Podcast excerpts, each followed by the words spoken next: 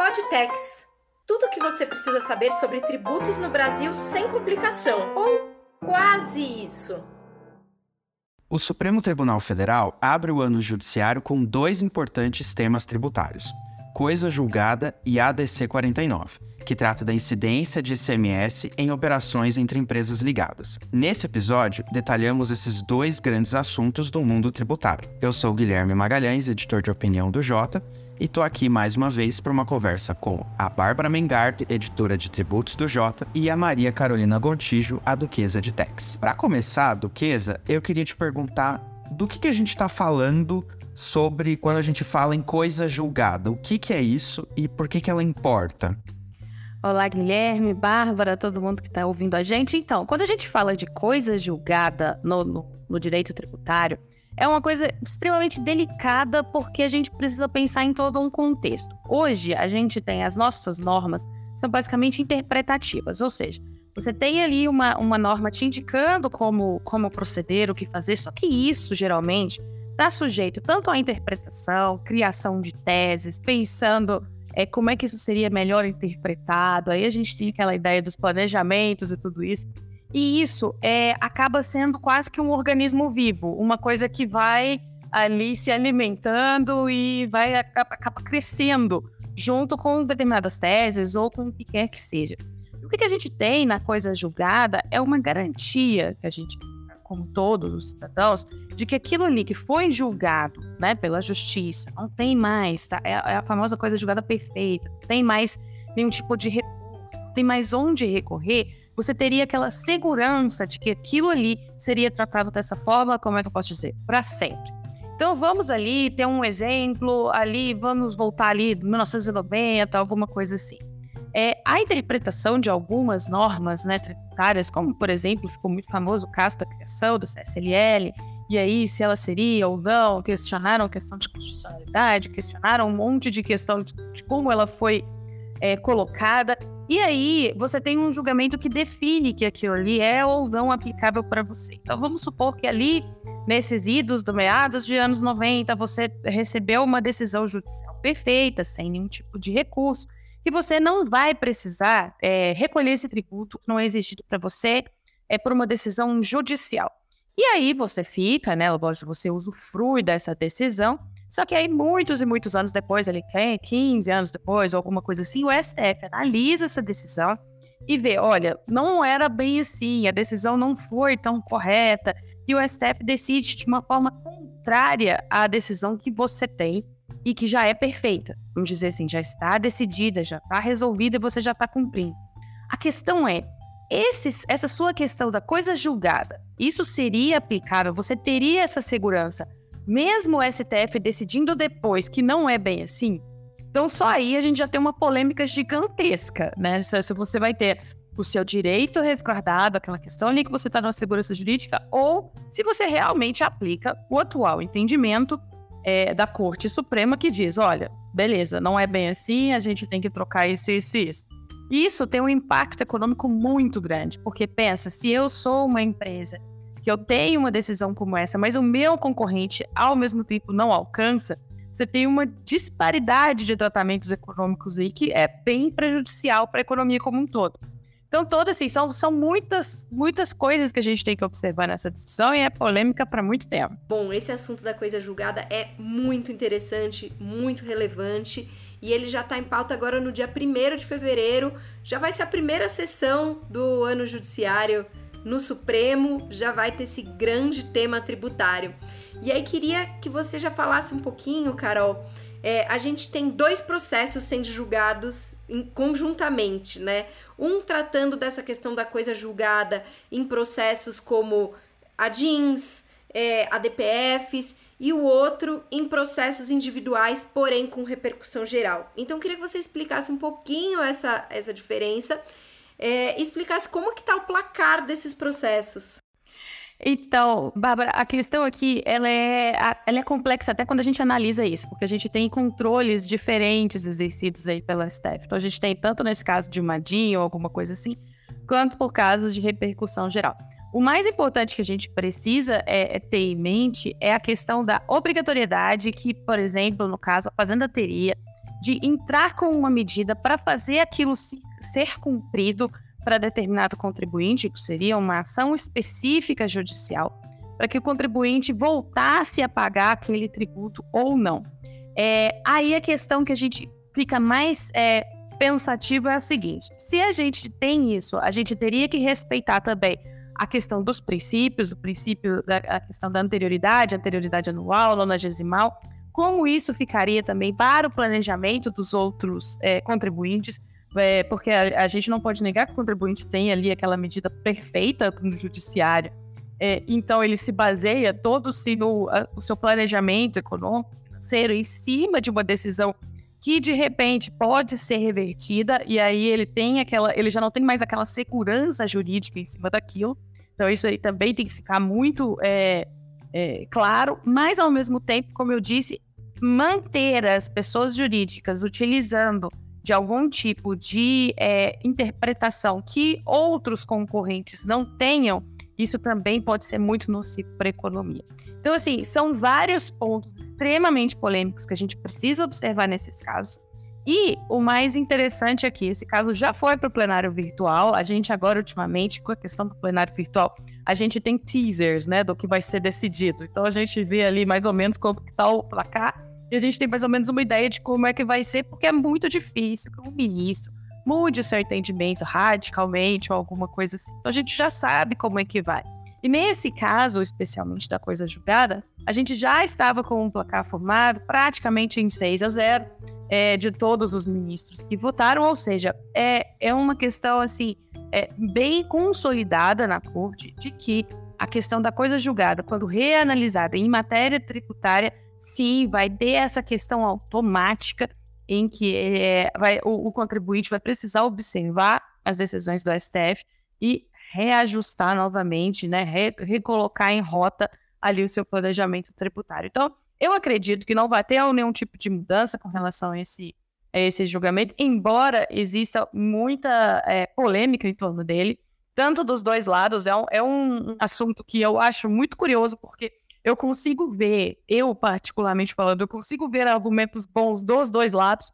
Então é, é, é bem complicado da gente tentar estabelecer porque ao mesmo tempo em que a gente tem uma questão de uma segurança jurídica, ao mesmo tempo que a gente tem uma questão que os contribuintes precisam ter essa, essa previsão, a gente também não pode se descuidar do aspecto econômico, de ver que isso pode realmente não ter mais uma neutralidade e ser bastante nocivo para quem está entrando no mercado agora. Então, isso é bem complexo. Eu consigo ver os argumentos dos dois lados a despeito da parte da arrecadação ou coisa assim. Eu estou falando até do ponto de vista econômico mesmo. Mas é, é, é um julgamento que é, é interessante desse ponto de vista, mas que é, praticamente já está decidido. E acho interessante destacar que a gente pode ver uma discussão nesse processo sobre um tema que é muito comum quando a gente fala de processos no Supremo em matéria tributária, que é a modulação né, dos efeitos da decisão. A modulação, grosso modo, seria você escolher um momento a partir do qual essa decisão produz efeitos. Então, nesse caso, a gente poderia eventualmente ver uma modulação, uh, por exemplo, falando é, para trás, o que, que acontece com contribuintes que já se aproveitaram, deixaram já de pagar um tributo com base em uma decisão é, transitada em julgada antes dessa decisão sobre coisa julgada do Supremo, né? Então é, é, bem importante a gente ficar de olho. Essa questão da modulação, ela é bastante polêmica, mas ela é bastante comum também quando a gente fala é, de questões tributárias no Supremo. Não só isso, a gente vai ter que observar bastante essa questão. Se a gente não quiser uma chuva de processos judiciais de novo, a gente vai ter que pensar na questão da anterioridade, sim, porque se eu tenho uma situação em que aquele tributo não me é exigido, que eu não posso concordar, né? Eu não posso, não é correto que ele seja exigido de um dia para o outro ou mesmo para trás. Então, a partir da decisão do STF de quatro anos atrás, imagina como isso seria é, inseguro para as pessoas jurídicas se a gente fosse revisitar todos eles. Então, aí vai entrar uma discussão ainda mais complexa, porque vai envolver questão de anterioridade, vai, vai envolver essa questão de um direito assegurado nosso. Então, assim, é, é, é um assunto bem polêmico para a gente acompanhar, embora é, embora ele esteja praticamente decidido, ele ainda é um bom assunto para se acompanhar, principalmente por essa questão desses desdobramentos. Bom, e já que a gente está falando de polêmicas nesse episódio do Podtex, é... Duquesa, explica pra gente qual é o drama nessa novela que é ADC 49. A DC 49 é mais um drama que a gente encontra quando a gente começa a discutir uma boa ideia, que é a questão da não cumulatividade, quando a gente pensa aplicar essa, esse princípio, essa técnica da não cumulatividade, mas aí a gente transporta para a realidade do Brasil e o negócio começa a ficar um pouco mais complexo. Sempre isso vai acontecer, especialmente quando a gente está envolvendo a não cumulatividade. Quando a gente fala da DC 49, era uma coisa que era para ser simples. E tudo no Brasil a gente tem um pouco disso, né? Era para ser simples e a gente não entende como é que ficou tão confuso. É, a ideia de transferência, especialmente né, transferência de créditos de ICMS, entre a questão do estabelecimento do próprio contribuinte, por quê? Porque, mais uma vez, a gente tem aqui um país com dimensão continental. A gente tem os estados e suas próprias é, legislações, suas próprias maneiras, especialmente de, de questão de crédito, porque crédito é algo extremamente sensível nos tributos não acumulativos, e aí acontece também do ICMS. E aí a gente tem uma, uma, uma pitada de um pouco de física, né? Porque como aqui no Brasil a gente tem de tudo.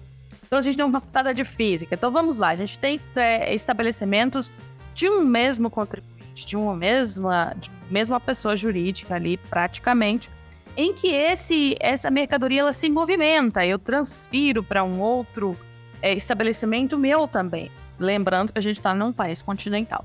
A questão é, esses créditos do ICMS, eu deveria é, estornar, ou seja, eu deveria desistir dele porque eu estou transferindo uma mercadoria, a minha mercadoria está se movendo de lugar. E aí muita gente, eu acho, que fica do lado de fora olhando e pensa assim, meu Deus, por que vocês estão fazendo uma discussão sobre essa de uma simples movimentação física de uma mercadoria e isso tem impacto no ICMS? Pois tem. Por quê? Porque é uma questão de entender como é que essa saída funciona se é uma questão de uma saída tributária, se é uma questão de uma presunção, por exemplo, de isenção, e aí a gente pensaria em talvez ter que realmente estornar esses créditos. E o que é o estorno de crédito? É você devolver, é você abrir mão e o pior, assumir, porque quando você abre mão desses créditos, você assume toda essa tributação para você. Ou seja, você não tem mais uma não cumulatividade.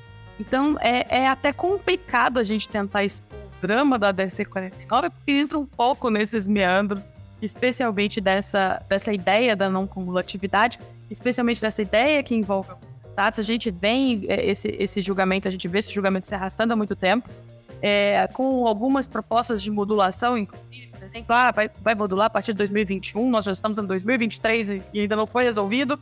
Então, assim, é, é uma novela que já se arrasta por um bom tempo eu costumo falar do Chiesa que essa DC49 ela mostra como o sistema tributário é complexo. Porque vale lembrar que originalmente a discussão era incide ICMS na transferência de mercadorias do mesmo dono? E o Supremo entendeu que não.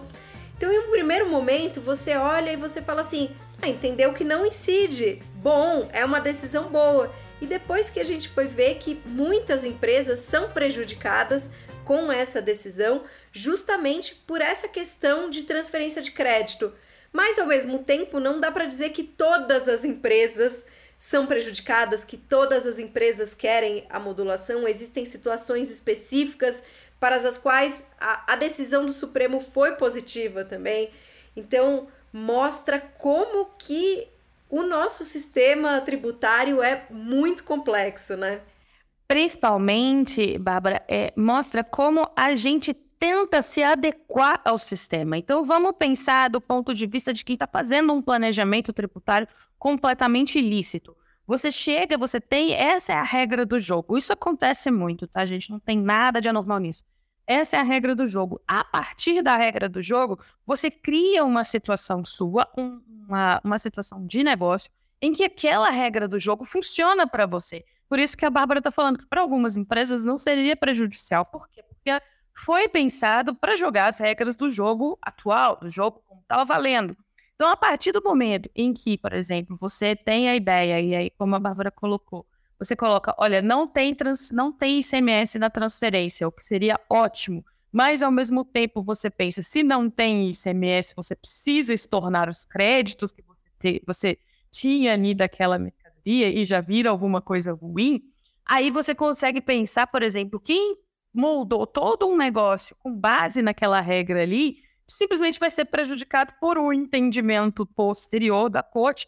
E aí todo o seu, toda aquela sua ideia de negócio, todo aquele seu modelo efetivo, né, de, de, de business mesmo, tudo aquilo vai por água abaixo por uma questão de uma outra interpretação. Então, assim, nada no Brasil é simples, e eu acho, fazendo um link muito importante aqui com a coisa julgada que a gente acabou de falar, quando a gente pensa em planejamento, especialmente aqui no Brasil, especialmente quando a gente está pensando num planejamento de médio prazo, longo prazo, alguma coisa assim, é muito difícil você fazer isso em matéria tributária. Primeiro, porque você está sujeito, agora a gente vai estar sujeito, provavelmente, a essa questão da coisa julgada.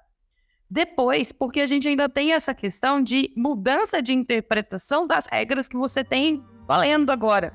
Por mais que elas sejam, por exemplo, é, vamos assim, definem a questão de como é que deve funcionar um negócio, isso é muito ruim em matéria tributária, a gente, todo mundo já concorda com isso, a parte tributária precisa ser neutra para que a economia consiga prosperar, enfim, você acaba esbarrando nessas situações. Então você vê Bárbara, como é que tudo está interligado? Você pega a DC49, você pega é, a questão do planejamento, principalmente, e como tudo sempre está atrelado ao planejamento, a gente pega a questão da coisa julgada, e aí a conclusão que a gente chega é que, além de ser complexo o sistema tributário no Brasil, ele é muito difícil de você conseguir se planejar de uma maneira eficiente, de uma maneira que você consiga fazer as coisas dentro da legalidade, mas ao mesmo tempo com algum tipo de previsão. Né?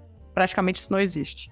A DC 49 vale dizer que está em julgamento no plenário virtual do Supremo entre 10 e 17 de fevereiro. O plenário virtual é um ambiente que foi criado a partir da, da pandemia no Supremo, em que os ministros colocam seus votos e no final tem-se um resultado de julgamento, mas não é aquele julgamento clássico que nós vemos que existe um diálogo maior, existe um debate maior. E eu acho que, inclusive nesse caso, tem também uma discussão sobre modulação e a depender é, corre-se o risco de não se conseguir um quórum mínimo para modular no Supremo, né? Então é, isso é algo que a gente tem que ficar bastante de olho nesse julgamento. Como vai se dar a modulação? E a modulação, Bárbara, que era para ser uma coisa assim, também simples, como eu disse, tudo que fica simples aqui não, não é tão simples assim no Brasil, e a gente precisaria de oito votos para a gente determinar essa questão da modulação. É, é engraçado porque quando a gente para para pensar nisso, a gente vê os impactos que essa modulação tem. A gente viu na questão do default o impacto que a modulação teve, embora a gente tenha tido a questão da modulação, a gente teve o prazo para o Poder Legislativo se adequar, esse prazo não foi cumprido, tivemos outro processo. Então, assim, tudo importa muito com relação à modulação. E até a modulação que era para ser simples e sem dúvidas, é, às vezes depois a gente acaba percebendo que isso acaba tendo algum tipo de modulação. E quando a gente está falando de ICMS, especialmente, são muitos interessados. Para falar, para ser mais sincera, são 27 interessados nesse assunto.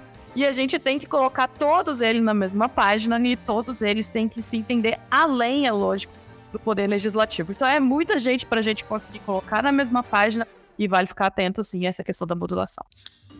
Fique por dentro das principais notícias sobre tributos da semana com a saideira do JPRO Tributos. Acesse j.info barra saideira tributos e cadastre-se para receber gratuitamente a nossa newsletter. Bom, Duquesa, Bárbara, realmente duas questões é, controversas que estão aí na abertura do ano no Supremo a gente vai seguir acompanhando aqui no Podtex e também deixo um convite para você que ainda não assina a Saideira de Tributos, newsletter do Jota focado em temas tributários. Assina a newsletter no link que está na descrição do episódio e acompanha essas questões com o J Pro Tributos. A gente se vê daqui a 15 dias. Até lá! Você se sente sobrecarregado de informações? O universo tributário brasileiro exige constante atualização e monitoramento. Por isso, nós organizamos tudo o que você precisa saber sobre tributos no Brasil com o J Pro Tributos. As informações que você precisa para organizar a sua semana. Decisões do CARF, ciência de dados para gerar previsibilidade para casos em julgamento, decisões do STF e STJ relacionadas à tributação brasileira, monitoramento de pautas tributárias na Câmara e no Senado, informações diárias sobre as movimentações dos três poderes que afetam os tributos no país. Tudo isso em uma plataforma inteligente. E aí, como o J para Tributos pode descomplicar o seu dia hoje?